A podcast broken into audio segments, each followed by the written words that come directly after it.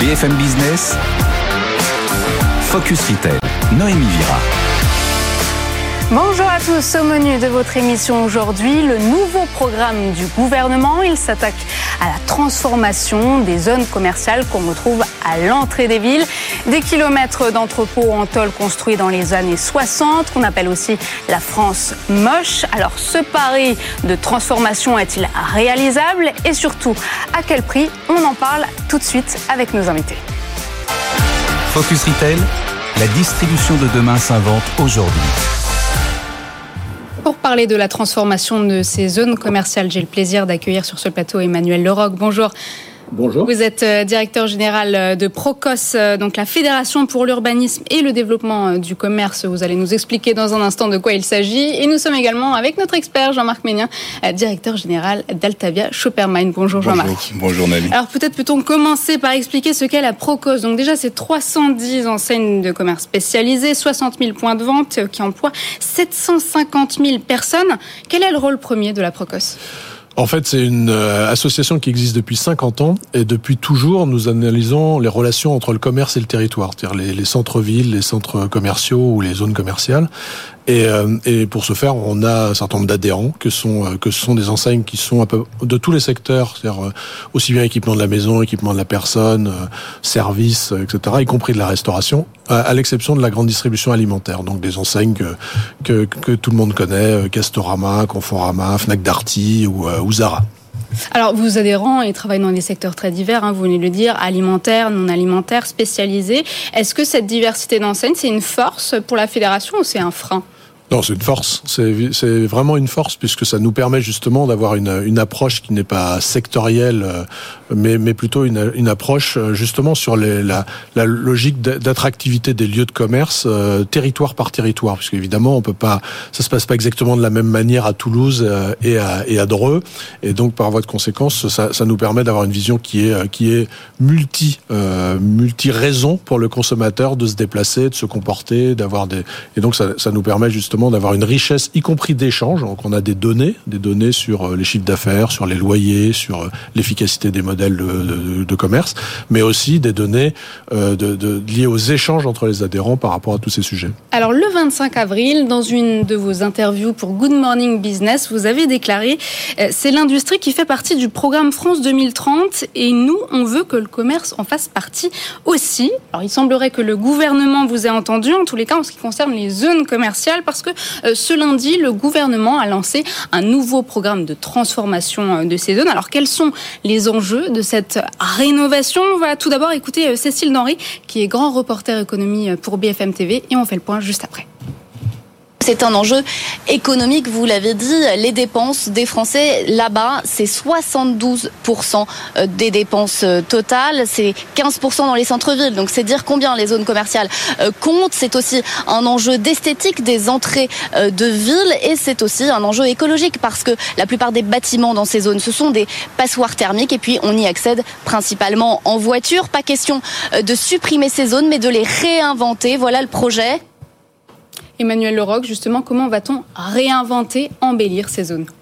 Ben, en fait, en fait, le, sujet, ce sujet-là, ça, rentre dans un dans un problématique plus globale qui est euh, liée à la société. En fait, c'est-à-dire qu'on a on a un sujet qui est lié à la transformation du commerce, donc on en parle tous régulièrement, à la transformation des bâtiments, sur les problématiques de, thermique, mais aussi du coup, quand on revient sur la, logique territoriale, bien, on sait qu'on a des commerces en centre-ville, en, en, zone commerciale. Le sujet des zones commerciales, il, il est multiple. D'abord, il y a il y a vraiment des différences importantes entre les zones. Il y a à peu près 1500 zones en France. Il y en a qui sont, certaines sont en déprise, donc on rencontre des difficultés, mais la grande partie d'entre elles euh, est plutôt euh, efficiente en fait. Euh, votre reportage le disait, 72% du chiffre d'affaires se réalise là.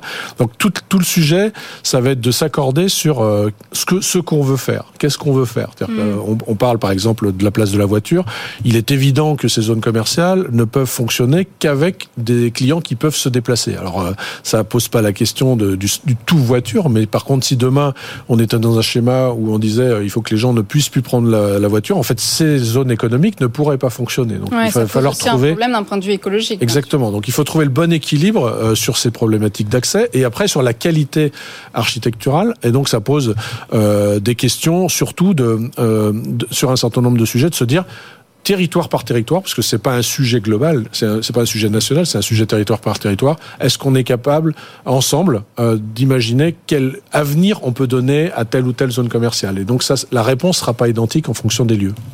Alors on parle beaucoup de la France moche. Alors c'est vrai que ces zones sont plutôt laides, mais est-ce que vous ne trouvez pas que ce terme est un peu réducteur, voire péjoratif? Parce qu'il y a quand même 72% des achats en magasin qui se font dans ces zones commerciales. Donc il y a de nombreux Français qui achètent aussi euh, pour des prix bas et et une large offre finalement. Alors il y a deux, il y a deux sujets. Moi je trouve que c'est extrêmement péjoratif quand on veut en faire un projet de société parce que effectivement on, on, on stigmatise des lieux euh, qui sont. Alors on a, on a dit tout à l'heure qu'il y avait 72% du chiffre d'affaires qui était fait en mm. périphérie, mais il y a en fait 70% des Français qui habitent en périphérie. Donc c'est même pas qu'une question de zone commerciale, c'est une question de comment on apprécie l'espace. Et, et je crois qu'aujourd'hui il faut surtout pas se dire est-ce qu'on aurait pu mieux faire? En fait on part d'une situation, elle existe et donc maintenant notre sujet ça va être de faire mieux. Et moi, je suis vraiment, euh, euh, et je le défends régulièrement, euh, contre l'utilisation de, ce, cette terminologie de franche moche, parce que, en fait, on y reviendra sans doute tout à l'heure, tout ça va prendre beaucoup de temps.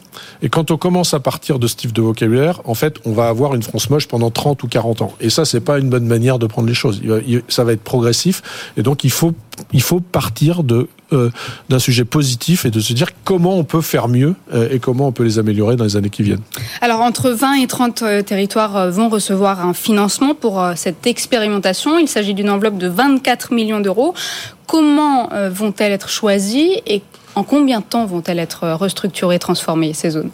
Alors la première question, euh, la première question, euh, ce qu'a dit la ministre, c'est que d'une part les préfets vont euh, faire établir eux-mêmes une liste sur sur les zones qui pourraient faire l'objet de réflexion dans leurs territoires départementaux, et ce sont les ce sont les territoires, c'est-à-dire les, les, collectivités territoriales qui vont se porter candidates auprès du ministère pour devenir un de ces territoires d'expérimentation. De, Donc ça, comment ensuite le choix va être fait exactement, ça appartient plus à l'État qu'à nous. en tout cas, nous on on, essaiera de, de, travailler pour voir comment impliquer les acteurs du commerce là-dedans et combien de temps ça va mettre. Parce qu'en fait, cette phase-là, euh, vous parliez tout à l'heure des 24 millions d'euros, c'est une phase initiale. Ce sont des territoires d'expérimentation. Le premier sujet qu'on va devoir faire, c'est le diagnostic et de s'accorder et s'accorder justement sur ce que je disais tout à l'heure. Qu'est-ce qu'on pourrait faire dans cette zone Quel pourrait être le projet Donc, euh, ça peut être des sujets de, uniquement euh, architecturaux ou environnementaux. Ça peut être sujet de densification et en fonction de tout ça. Après, combien de temps ça va mettre? En fait, il faut, il faut se préparer à ce que ce soit des projets de très longue haleine, ce qui veut dire justement que l'important du point de départ est essentiel. C'est, il faut s'accorder sur la mise en, place d'un projet qui va prendre 25 ans à être mis en place. Et donc, ça sous-entend bah, que le politique, que les acteurs économiques soient d'accord dès le départ sur ce qu'ils vont faire, parce qu'il faudra avoir un continuum dans la mise en œuvre des mmh. choses. Et justement, y arriveront-ils à se mettre d'accord, euh, Jean-Marc? C'est vrai que le budget alloué paraît quand même faible. Et puis, on se demande aussi euh, qui va payer la suite de ces expérimentations, les renouvellements ensuite je pense que les enjeux sont au-delà simplement de la France moche ou de, des aménagements de zones commerciales, c'est que c'est des zones qui doivent être habitées et dans lesquelles le commerce puisse parfaitement s'exprimer. Donc euh, quand on disait la France moche, c'est aussi pour dire euh, les Français ont besoin de vivre dans ces zones-là. Donc c'est pour ça qu'effectivement, je suis d'accord, c'est péjoratif, mais il a quand même, il faut redonner une envie aux gens de, de, de, vivre en, en, proximité avec ce commerce et je pense que c'est très important également. Alors oui, effectivement, il y a des intérêts divergents entre les élus locaux, les acteurs concernés les acteurs concernés, hein. le retail, les, élus, les anciennes, les, foncières, les, les riverains aussi, etc. Donc on va se poser la question de l'arbitrage. On en a parlé tout à l'heure. Ça risque de pas être évident, alors qu'en fait, le, déjà en 25 ans, ce serait une belle chose que tout ça soit transformé. Mais il va falloir que le départ soit effectivement euh, avec des décisions prises rapidement. Il va y avoir un enjeu d'arbitrage très important. Alors l'idée, c'est d'avoir un nouveau cadre réglementaire. Comment peut-on simplifier les procédures? On parle de la grande opération d'urbanisme dans la loi industrie verte. Peut-être pouvez-vous nous expliquer de quoi il s'agit? Oui, alors sans être trop complexe, euh, puisqu'en fait cette, réglementation elle existe, mais je crois qu'il y en a que deux aujourd'hui en France des, des grandes. Euh, en fait, le sujet c'est d'utiliser un outil réglementaire qui permette de définir dans un périmètre euh, des euh, une, une, application spécifique et dérogatoire d'un certain nombre de mesures. par exemple, alors sans rentrer non plus dans ce sujet parce que c'est compliqué, mais vous savez que pour exploiter des commerces, il faut une autorisation spéciale qui est une autorisation d'urbanisme commercial, d'équipement commercial AEC. Ah ben en fait on prévoit dans ces zones-là de pouvoir transférer des mètres carrés de vente sans avoir besoin d'avoir des autorisations spéciales. Euh, donc, euh, et, puis ensuite, euh, ce, qu'on disait tout à l'heure, il faut absolument que dans ces zones, on puisse se mettre d'accord comme un espèce de contrat en fait entre les collectivités territoriales, probablement l'État, puisque dans un certain nombre de cas de figure, l'argent privé ne suffira pas, les acteurs privés, de manière à s'accorder sur un projet et, et, un projet dont les règles sont définies sur un temps long, puisqu'il va falloir aussi faire face au sujet de recours administratif quand on raisonne projet par projet. Et, donc c'est ça l'esprit. L'esprit, c'est de, de, pouvoir, dans des territoires bien délimités, simplifier. Alors on n'est on pas encore allé au bout. il y a encore un travail qui existe sur cette simplification. Il y a des sujets à, creuser, mais en tout cas c'est ça l'esprit d'avoir justement une possibilité de souplesse par rapport à quelque chose qui est très lourd au départ. Vous l'avez dit. Souvent c'est très mité, des propriétaires avec des avec un, un exploitant qui est pas lui-même propriétaire. Donc il faut mettre d'accord beaucoup de gens et c'est pas simple. C'est ça, cas, les faut... architectes, les urbanistes qui vont identifier les meilleures zones, mais il va falloir faire preuve de, de beaucoup Tout à fait. J'ai pas répondu totalement à votre question, Nomi, tout à l'heure. C'est-à-dire que 24 millions, il faut pas imaginer que c'est la somme qui va être dédiée pour la totalité du projet. Mm. Emmanuel disait, donc c'est vraiment la partie étude, euh, pré, euh, pré-étude et, et, vraiment établissement. Parce qu'effectivement, si on, on, divise 24 millions par 20 projets, ça, ça laisserait peu d'espoir de voir effectivement cette France transformée. Donc en fait, c'est l'amorce pour toutes les études et autres. C'est important à savoir aussi. Alors, il y a 1500 zones commerciales, c'est 500 millions de mètres carrés hein, quand même. Euh, les porteurs de projets, peuvent candidater directement auprès de la préfecture et ensuite, qu'est-ce qui va se passer? Non, en fait, les, les, ce qui, ce qui, ce sont les, les, alors oui, on va dire les, en fait, les, porteurs de projets étant euh, euh les, territoires, parce qu'en fait, c'est des collectivités qui doivent. Euh, donc, s'il y a des, s'il y a des promoteurs ou des foncières qui veulent être candidats, il faudra forcément qu'elles passent par l'identification par les territoires. Après, euh, il y a certainement pas 1500 zones qui vont être candidates pour ce genre d'approche, parce que c'est compliqué. Ça veut dire une vraie volonté politique de bouger les choses. Hein, donc, c'est pas, c'est pas du tout simple.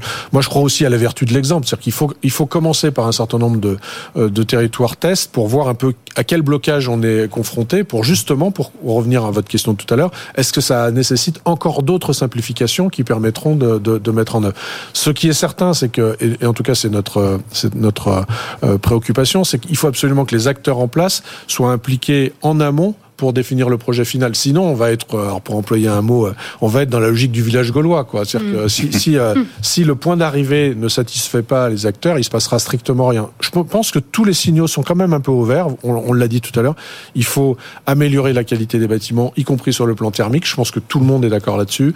Il faut essayer d'être moins monofonctionnel, c'est-à-dire d'avoir des zones. Parce que là, on a l'impression que seul le commerce pose un problème d'artificialisation. Non, on commence par le commerce, mais on pourrait se parler de logement, on pourrait se parler de jeunes logistiques, on pourrait se parler d'autres choses, d'industrie.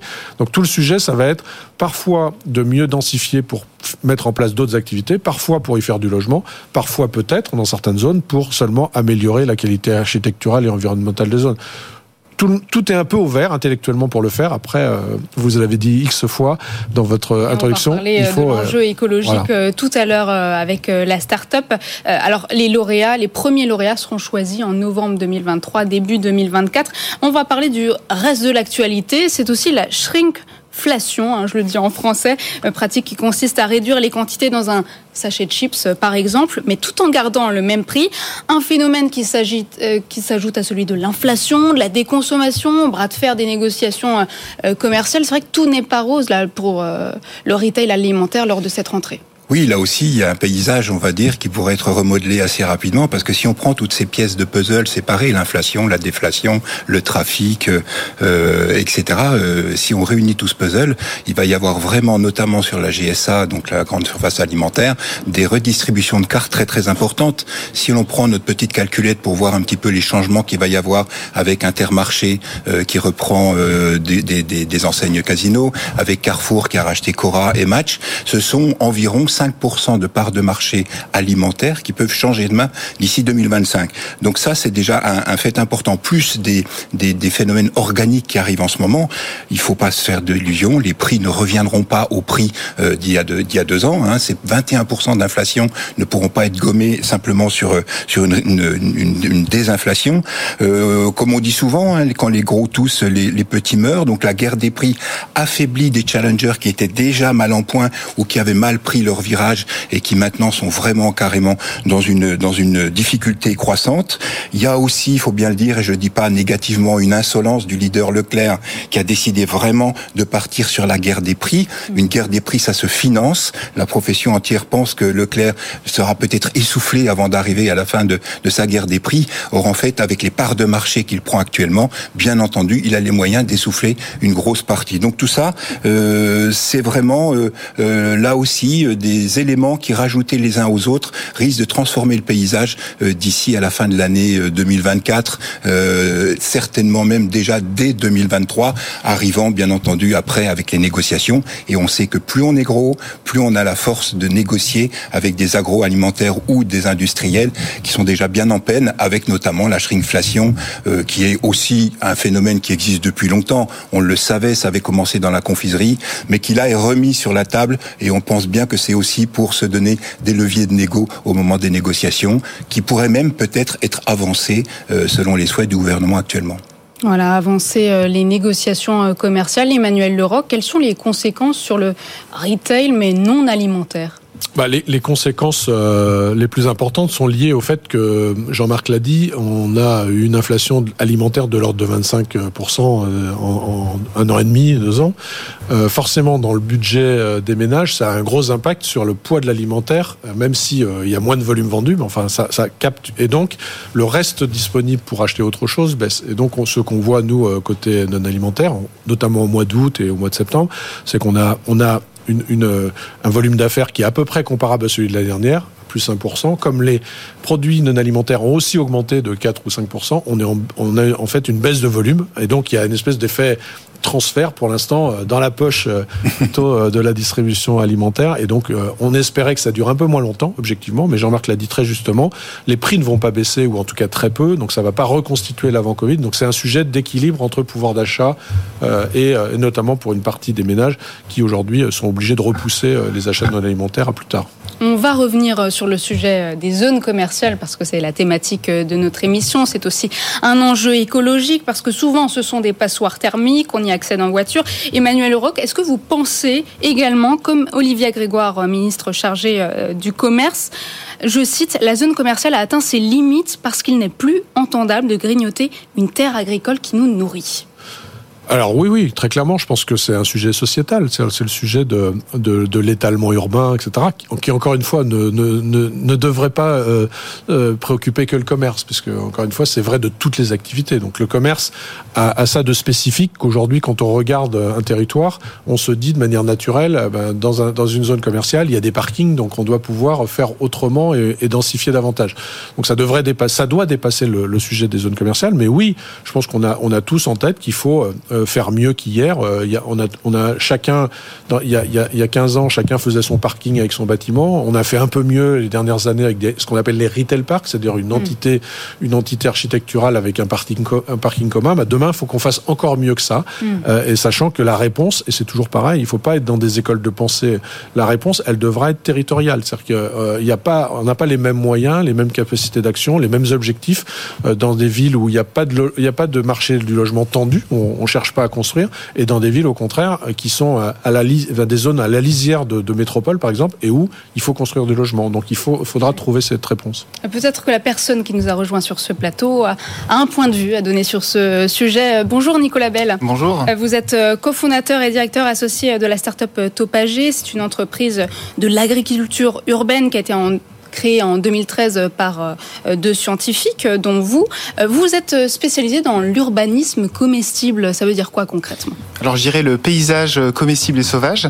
Donc, euh, l'idée, c'est pas tant de chercher à produire, parce qu'on ne produira de toute façon jamais assez euh, par rapport euh, au monde agricole. L'idée, c'est vraiment d'utiliser le comestible comme vecteur d'appropriation, euh, que les personnes s'approprient le plus le paysage, et des fois qu'il ait une vraie fonction alimentaire, quand par exemple, quand on développe des jardins familiaux en toiture, où des personnes qui ont des revenus assez modestes peuvent cultiver eux-mêmes des légumes de qualité et, et, avoir une meilleure résilience alimentaire. Alors, Olivier Grégoire souligne que les bâtiments doivent être plus sobres en termes de consommation d'énergie. Que peut-on imaginer? Et vous, comment est-ce que vous pourriez amener votre expertise? Ah ben, donc le végétal, ce qui est important, c'est de, voir au-delà de son cadre ornemental tous les services qu'il peut rendre. Le service de rafraîchissement est un des grands services euh, que, le, que le végétal euh, peut rendre. Donc on peut tout à fait imaginer, par exemple, alors pour les toitures, c'est un peu compliqué sur les centres commerciaux tels qu'ils sont conçus actuellement parce que ça demanderait vraiment des poutres assez importantes. Mais si jamais il y a des surélévations, etc., on, passe dans d'autres dimensions. Par contre, par exemple, sur les murs, c'est très facile de mettre des grimpantes. Euh, par exemple, nous, on développe beaucoup de houblonnières. Le houblon est une plante qui peut pousser de facilement 12-15 mètres de hauteur en une saison. On pourrait très bien imaginer d'irriguer ce houblon en récupérant les eaux grises de l'hôtel, des douches de l'hôtel d'à côté, et comme ça d'avoir une source de rafraîchissement actif qui fasse baisser euh, les dépenses énergétique en termes de climatisation. Ça, ça sert pas seulement à consommer de la bière, ça peut être utile. Ça peut avoir une autre vocation. Et ensuite, j'ai vu de plus en plus de centres, de zones commerciales où il y avait des, des brasseurs qui installaient leur brasserie et qui distribuaient aussi sur place. Donc, euh, je pense qu'après, il y a beaucoup de synergies possibles. Hein. On peut aussi faire du papier avec la fibre de houblon. On peut, bref. Voilà. Alors, Emmanuel Leroc, c'est vrai que ces zones euh, périphériques ne sont en général accessibles qu'en voiture. Comment on peut favoriser les mobilités douces? Alors là, c'est compliqué. En fait, c'est un peu. Il faut, il faut raisonner tous en même temps. D'abord, de ce point de vue, toutes les zones ne sont pas traitées de la même manière. Il y a des zones qui sont à la lisière des villes et donc dans lesquelles, je pense par exemple à Bordeaux-Mérignac, dans lequel le tramway est déjà là. Donc il y a des, il y a des sujets qui vont être résolus de cette manière-là. Il y a, il y a des zones commerciales probablement euh, dans des villes moyennes où la, où la densification des transports publics va être très très longue et, la probabilité pour que les gens se déplacent en, en, en, en comment, en vélo va représenter un nombre relativement faible malgré tout de, de, tout ça. Donc ça va pas être simple de. Je pense, on peut pas imaginer en tout cas de supprimer la voiture euh, de, ces de ces zones parce que en fait on, doit on doit imaginer un peu deux ou trois modèles possibles. Dans. Soit on laisse le commerce se concentrer comme aujourd'hui dans un certain nombre de zones. Il faut bien que les gens y viennent parce que s'ils y viennent pas, ben, ça fonctionnera pas et toute tout ce dont on a parlé ne fonctionne pas. Soit on fait pas ça et ça voudrait dire miter le commerce partout dans les dans les zones. Ou alors, euh, sujet encore plus complexe, on pousserait euh, les gens à se faire livrer à domicile, ce qui résoudrait rien. Donc ça, ça va être le bon équilibre. Et de toute manière, c'est quand même un sujet public. Alors il y a un sujet de discussion euh, privée-publique, mais c'est quand même un sujet de moyens publics que de mettre en, en, en place des, des, des, des, des moyens de, de, Alors après, on peut inciter les gens aussi à venir plusieurs en, en voiture. Il y a plein, plein de sujets de cette nature-là. Nicolas Bell, vous avez utilisé des matériaux de chantier pour végétaliser une palissade à Boulogne-Billancourt. Ça pourrait être oui. une idée pour, pour moderniser, transformer ces zones commerciales? Alors en tout cas, de faire du réemploi euh, quand on fait du paysage dans des lieux comme ça, c'est très important. Euh, le chantier justement, le, projet de Boulogne-Billancourt, il s'agit d'un projet éphémère parce que c'est le temps du chantier qu'on va végétaliser euh, les abords du chantier pour que ce soit beaucoup plus agréable. Mais en tout cas, oui, ça donne un peu d'inspiration pour pour voir comment on peut végétaliser à moindre frais avec de la récupération des, des façades. Quelle est votre ambition? C'est d'accompagner une ville entière dans la végétalisation, la, revitalisation des toits, des terrasses, de tous ces toits urbains alors, euh, on n'a jamais travaillé sur une ville entière. On travaille des fois sur des quartiers, sur des morceaux de quartiers qui, je pense, sont à peu près de l'échelle d'une d'une zone commerciale. Donc je pense que oui, on, aimerait beaucoup travailler là-dessus pour vraiment réfléchir sur tous les usages, toutes les euh, solutions euh, où on peut utiliser le végétal, euh, faire de la concertation avec les acteurs, les riverains, etc. pour voir comment est-ce qu'on peut créer des synergies. Et puis au-delà de, justement de l'aspect comestible, ornemental, de développer cette partie de, de, enfin, la biodiversité sur ces sites-là. Pardon, il y a beaucoup de, de de centres commerciaux qui entretiennent à grands frais des pelouses, alors qu'on pourrait très bien imaginer des prairies fleuries. Enfin, il y a, il y a énormément de, de choses euh, qui, qui, sont, euh, qui sont améliorables sont aussi possibles. Et vous êtes lauréat pour concevoir le paysage du pavillon français de l'exposition universelle d'Osaka en 2025. Oui. Donc euh, ça, c'est nous, on est plutôt dans le local normalement. Donc là, on s'est laissé tenter par les sirènes d'un projet très séduisant pour présenter le, savoir-faire de la France. Euh, donc, euh, donc je peux pas vous en dire beaucoup plus sur cette aventure. En tout cas, on travaille avec euh, avec une artiste qui est assez remarquable euh, et du coup, c'est un projet très intéressant. Et on va terminer avec le chiffre de la semaine. Jean-Marc, c'est à vous. Ben, on, a beaucoup parlé de commerce euh, et de clients qui veulent plus du commerce plus communautaire et autres. Et donc, 55%, c'est une étude qu'a fait Altavia euh, Shopperman, 55%, c'est la proportion des Français qui ont envie que leur enseigne préférée mette en place et anime des communautés de clients.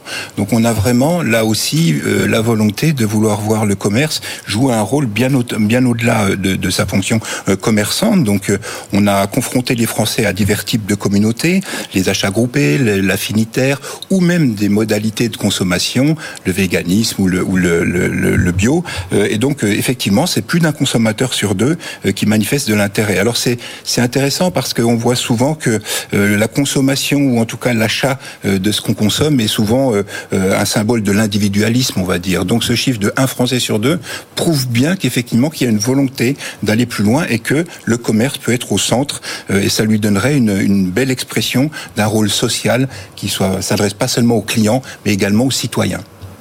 Voilà, donc les clients euh, des enseignes hein, qui veulent euh, que tous ces commerces évoluent, à, la fois d'un point de vue architectural, environnemental, et qui veulent aussi appartenir à une communauté, avoir plus de liens donc avec leur enseigne préférée. Merci à tous les trois d'être venus euh, sur ce plateau pour aborder la transformation des zones commerciales. On se retrouve la semaine prochaine, même heure, même endroit. À très vite. Merci. Focus Retail, la distribution de demain s'invente aujourd'hui.